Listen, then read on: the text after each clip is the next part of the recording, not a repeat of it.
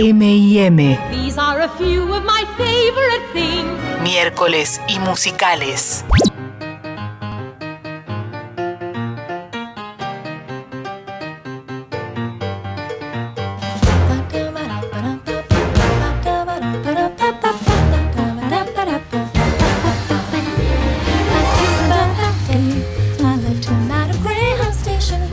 Me encanta. Ah, me encanta. Me hace... Esto sí te pone buen humor. Impos- Esto. Imposible que no te ponga No, buen humor. imposible. Te revive. Estamos escuchando Someone in the Crowd. Ah, no, ¿estamos escuchando la primera? Another Day of the Sun. Ah, tenés razón. Another Day of the Sun. Gracias, Guido Almirón. Muchas gracias. Tenés razón, claro, este es el tráfico, el momento de Ese- slam. Así arrancamos. Ese gran, gran plano secuencia espectacular con eh, una coreografía. Ahí ya la película era como, ah, wow. Arrancamos así, decís Arrancamos así, sí. guau. sí, es así, es por acá, es por acá. Es por acá ahí Yacel también haciendo Qué de. bien que está. Dando alarde de sus dotes de decir, ah, este pibe la tiene atadísima, la tiene bien clara. Sí. En este clásico musical, pero al mismo tiempo moderno. ¿no? Totalmente, eso es muy interesante porque si bien ahora vamos a mencionar el homenaje y las referencias que hay a lo largo de la película que están clarísimas, sobre todo de la forma de filmar, ¿no? Porque mucho plano secuencia, pocos cortes, tal como se hacían los clásicos musicales de Hollywood como Singing in the Rain, por ejemplo, entre un millón de otros, eh, y de ahí en adelante, ¿no? Exacto. Eh, para la realización de esto, cortaron verdaderamente la, la autopi- una de las autopistas de Los Ángeles. Sí. Eh, lo cual fue obviamente un quilombo, pero algo re lindo de hacer porque no se suele hacer para este tipo, para un musical. Eh, y estuvo realmente muy, muy bueno, salió muy bien y es el puntapié para esto que a mí con La La Land me ocurrió, no sé a vos Lucy, te pasó lo mismo, que eh, la amé al segundo, dije, esta película se tiene que ganar el Oscar en la próxima y por cinco segundos eso fue real. Eh, eh, sí, literalmente cinco segundos, recordemos el fiasco La La Land Moonlight.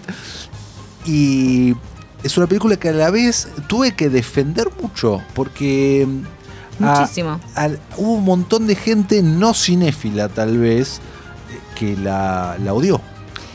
A mí me sorprendió también que se dividieran las aguas de esa manera. Eh, me parece hermosa la película. Yo también la empecé a ver. De hecho, la fui a ver dos veces al cine. Claro. Que no es algo que suelo hacer tanto, al menos yo. Todos Eh, los programas nombrás de películas que vas a ver más, ¿Ah, sí? más de una vez al cine. Todos. bueno, Absolutamente entonces lo todos. lo suelo hacer más de lo que, de lo que parece. Exacto. Decís esta Bueno, la fui a ver dos veces, esta la fui a ver tres veces. No, tres veces, tres veces rarísimo. Bueno, pero lo, lo has dicho. No, de do- no, tres cuál. Tres no sé. me acuerdo ahora, pero vos sabés cuáles No. han sido tres veces. Dos sí, dos sí, dos sí, tenés razón, tenés razón. Bueno, La La Land fue una de esas. Eh, para empezar, eh, nos podemos meter, se estrenó en Cannes en el 2016 y nos podemos meter un poco en la historia, que era una de las cosas que a mí más me apasionó de la película, que además de ser sobre dos jóvenes que eh, se conocen, que se enamoran y demás, también tiene que ver con el amor por el arte, ¿no? Por el, amor por el jazz, el amor por eh, el teatro, por, por, por pegarla, por la vocación, por, el fuego los- sagrado. Por alcanzar los sueños. Por ir a los sueños. Yo dije, esa la va a decir él, así que Esta, se la voy a tirar al por ir a los sueños. Me gusta al igual que hayas dicho el fuego sagrado. Para mí es el fuego sagrado. Esto Me es encanta. puro fuego Nunca sagrado. uso esa frase. Yo la uso Voy a siempre. empezar Mentira, no lo usas siempre. Te Bueno, no la uso por siempre. primera A vez veces- te no, no, la uso. Igual te juro que la ¿Ah, uso. sí? Sí, A sí, mí es la sí. primera vez que me la decís. No, no, la uso, la uso. Perfecto. De verdad te- que la uso. Te voy a Te lo prometo, te lo Te prometo. Te creo. Eh, y bueno, me gusta, me gusta, me parece hermoso eso. Hay frases, hay diálogos que son, si bien es una película sencilla, al mismo tiempo es muy profunda. Y, y yo me siento muy identificada con ella, sobre todo, digamos, porque es la Se que. parecen. También, también, seguro, seguro. Pero la escena final, cuando él la va a buscar eh, para llevarla a ese casting, que ella ya está cansada de haber ido una y otra vez y otra vez y siempre lo mismo, es pegarse la cabeza contra la pared y todo. Eh, y ella le dice, quizás no es por acá, quizás esto no es lo mío, quizás no estoy hecha para hacer otra cosa. Pero el nivel de frustración que ella maneja, acompañado con la actuación de Emma Stone en ese momento, eh, me, me me pegó, a mí me llegó muchísimo. Me parece que a cualquiera que está buscando un sueño o llegar a algún lado puntual eh, le tiene que interpelar, ¿no? 100% de acuerdo con vos, Lu. Eh, la película no toma decisiones fáciles, eso también lo, lo celebro muchísimo, eh, porque seguido a eso que vos decís, se viene el final. ¿No? Y no tiene el happy ending eh, tradicional, tiene otro tipo de happy ending, el que como espectador vos tenés que haber hecho durante la película el ejercicio de sintonizar a los personajes, canalizarlos a través tuyo y entenderlos, ¿no? Porque cada uno tuvo su final feliz, pero no tuvieron juntos. Y sin embargo, Damián Yassel nos regala una secuencia para aquellos enamorados y los que nos enamoramos de ellos, como lo que podría haber sido. Sí. Para después decirnos, bueno, no fue así, pero igual te lo regalé, te lo mostré. Tal cual, es un lindo cierre de esta historia. Si bien es como decís vos, no, no triunfa la de amor de ellos dos puntualmente, y sí por separados, pero sí, sí, sí, vos no, no- no te quedas con esa cosa medio trunca y, y medio amarga. Está- nada que ver, todo lo contrario. Pero qué dura esa parte, ¿eh? Cuando la ve a él, cuando se ven, cuando se cruzan ahí. eh, Y se miran, ese juego, ese cruce de miradas. en Seps, ¿no? Ujú. Seps se, Sí. se llamaba. Fue. Sí, fue- no, no, no necesitan decir mucho más, digamos. Exacto. Eh, bueno, hits varios. Vamos, si querés, a pasar al siguiente o Eh, querés, hacemos una intro de los hits. Hagamos una intro. de los Dale. hits. Dale. Ah, bueno, yo. Sí, ah, arranque usted, arranque usted, que Eh, empezó. eh, no, hits varios. El, tal vez, no sé si mi, no, no es mi preferido, eh, pero City of Stars en sus dos versiones eh, le fue muy bien y tuvo vida propia más allá de la película. Así que tranquilamente podemos eh, considerarlo como un hit, ¿no? No sé si sí, coincidís. sí, yo coincido ¿Te plenamente. gusta a vos como canción? A mí me gustan mucho todas las canciones, la música me parece hermosa, ahora bueno, ya nos metemos más en esto.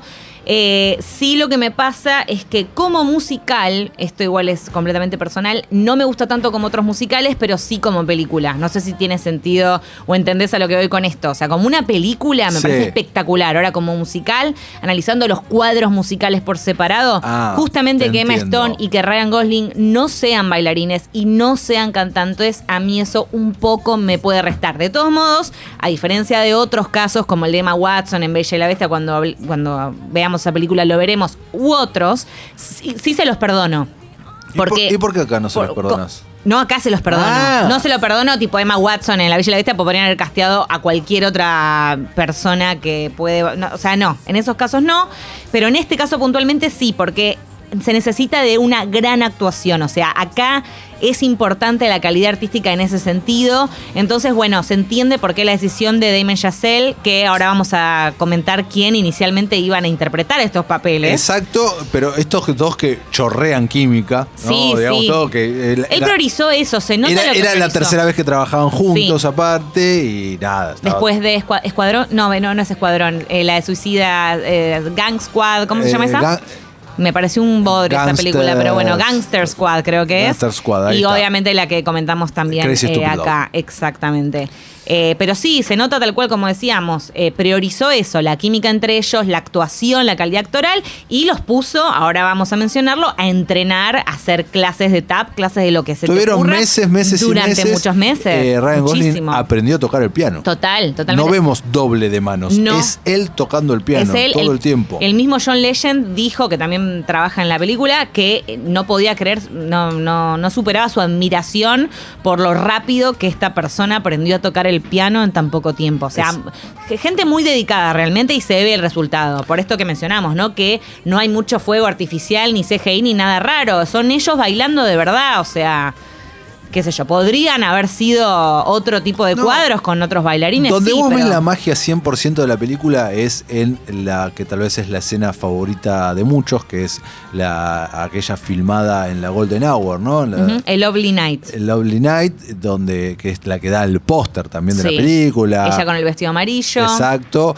Y si vos ves el making de eso, eh, el making y lo que queda como la película es muy parecido. O sea, tiene Sí. un filtrito más de corrección de color y punto. Y es magia pura del cine. Es captado, es, eh, son ellos dos captados por la cámara eh, con todo lo que tiene que tener esa secuencia. Y es hermosamente espectacular. Sí, se requieren realmente agallas para hacer lo que ellos lograron sin justamente tener la formación de años y años y años que puede tener un bailarín profesional, ¿no? O sea, la verdad que lo- me saco el sombrero, serio. Mm. Eh, sí, sí, sí, totalmente. Por eso, como vos eh, recién decías, eh, de los que iban a ser original- originalmente, hubiese sido otra película. No, y no me hubiera sin gustado. duda. Digámoslo, eh, recién nombraste a Emma Watson. Eh, sí. eh, originalmente Emma Watson iba a ser de Mia y de Sebastian iba a ser Miles Teller. Teller. Ujú. Que Miles Teller eh, tiene una cara siempre de bronca y de. mm, Sí, que protagonizó Whiplash, ¿no? Su Sí, claro. anterior película.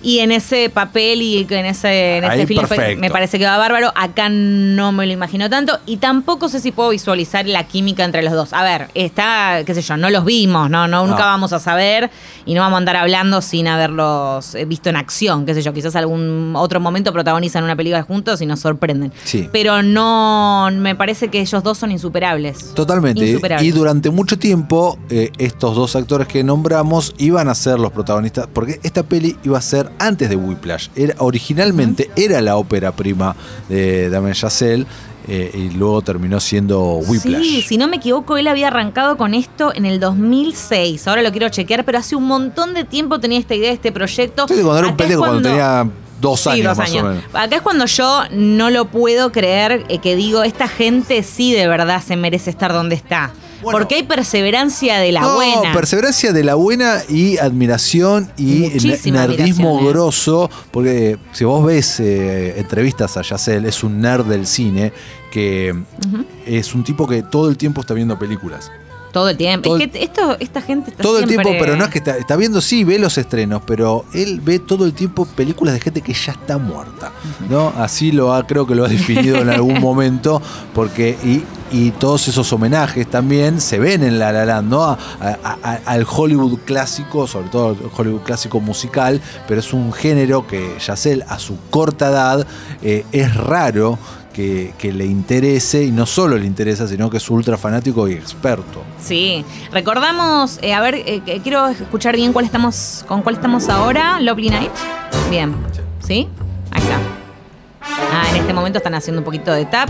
Zapateo americano. El compositor es Justin Hurwitz, que el director conoce desde su paso por Harvard y firmó, bueno, la banda sonora de la película. Lo mismo hizo con Whiplash y según Yacel, dice que va a continuar eh, trabajando, digamos, en conjunto con esta persona en los próximos proyectos. Espero que se ocupe de la música en todas mis películas, dijo en alguna que otra entrevista. En este momento, como bien mencionábamos, podemos verlos a ellos metiendo alto tap dance en la Golden Hour. Eh, y todo esto lo hicieron de la mano de una coreógrafa que se llama Mandy Moore, pero mucha No gente se confundió, sí, porque no es Mandy, la que conocemos, mencionamos hace un rato. Es una coreógrafa que se llama de la misma manera, nada más. Perfecto. Podemos escuchar la próxima, ¿qué te parece? Me re. ¿Cuál tenemos siguiente? Start Fire. Vamos con. A ver. Ah, con City of Stars. Perfecto. Vamos con City of Stars.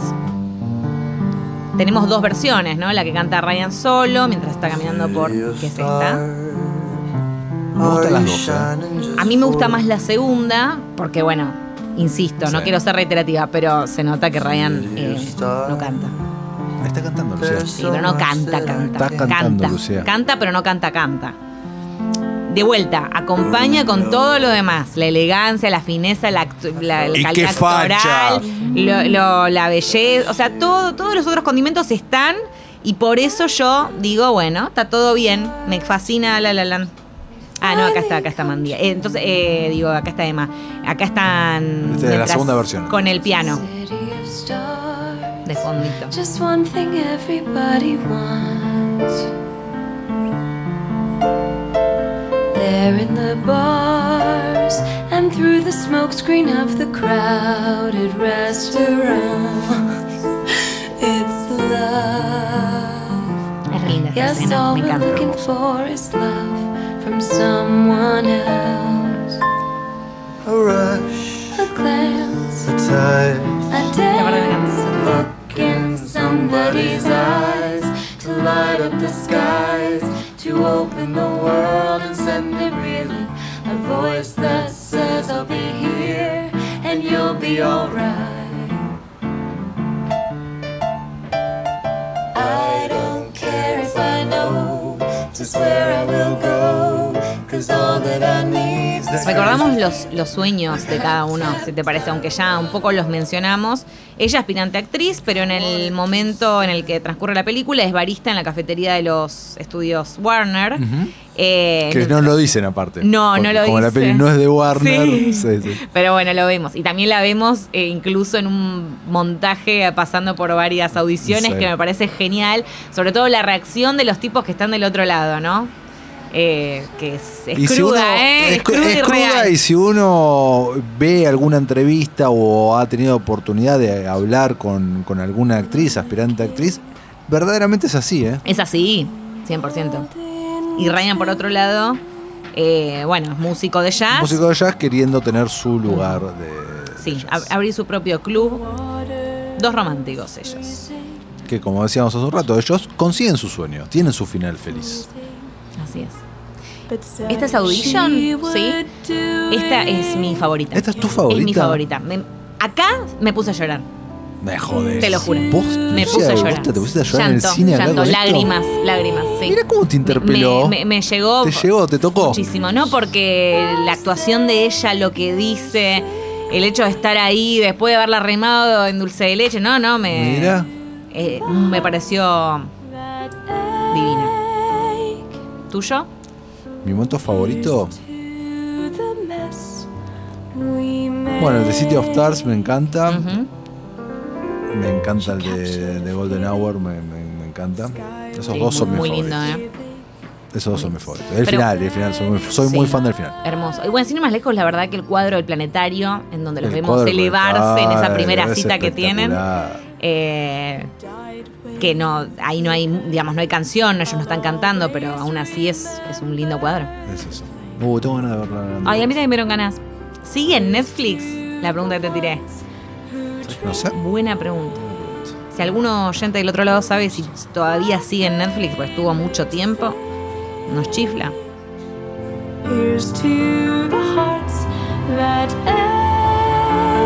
Bueno, se la dedica a todos, ¿no? Está el tema. A todos los que los que intentan, los que los que buscan lo de los sueños y demás, por eso. Y esta es la audición que le da el papel de su carrera. Alto papel.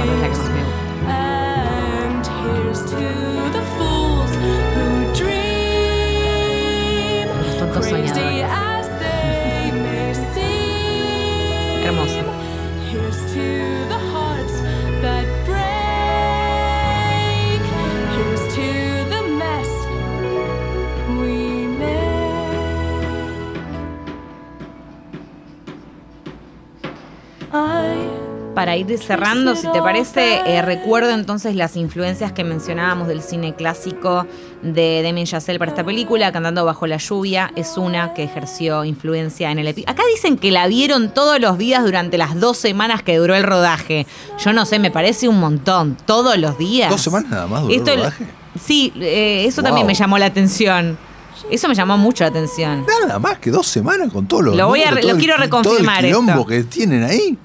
Me gustaría reconfirmarlo. Pero bueno, Ryan Gosling esto lo dijo durante un festival de cine en Palm Springs, que dijo que eh, le gustaría agradecer a David Reynolds por su maravillosa, maravillosa carrera. Vimos Singing in the Rain, cantando bajo la lluvia, cada día en busca de inspiración. Ella tenía un talento ini- inigualable. Mira. Esto después, bueno, Top Hat fue otra de las películas en las que se inspiraron. Un americano en París. Eh, también Fellini, ocho y medio, eh, del 63. Otros que dejaron su huella por ahí, ¿no? Eh, bueno, nada, nos sacamos también el sombrero con el vestuario, mencionamos eh, el, vestido amarillo, también inspirado en películas clásicas como en Ha nacido una estrella, Nace una estrella, la de Judy Garland, etcétera. Listo. Por tu parte, Ya estás. estoy más que. Qué peliculón, qué Tengo de peliculón. dar la vuelta. Yo también. Bueno, vamos a escuchar ahora para cerrar un tema que lo canta John Legend, en donde eh, Ryan un poco se vende de alguna manera, Sebastian, en esta, en esta parte, eh, para formar parte de una banda y ver si puede saltar, pero no es lo que exactamente quiere hacer. Ella se lo dice. Start a fire.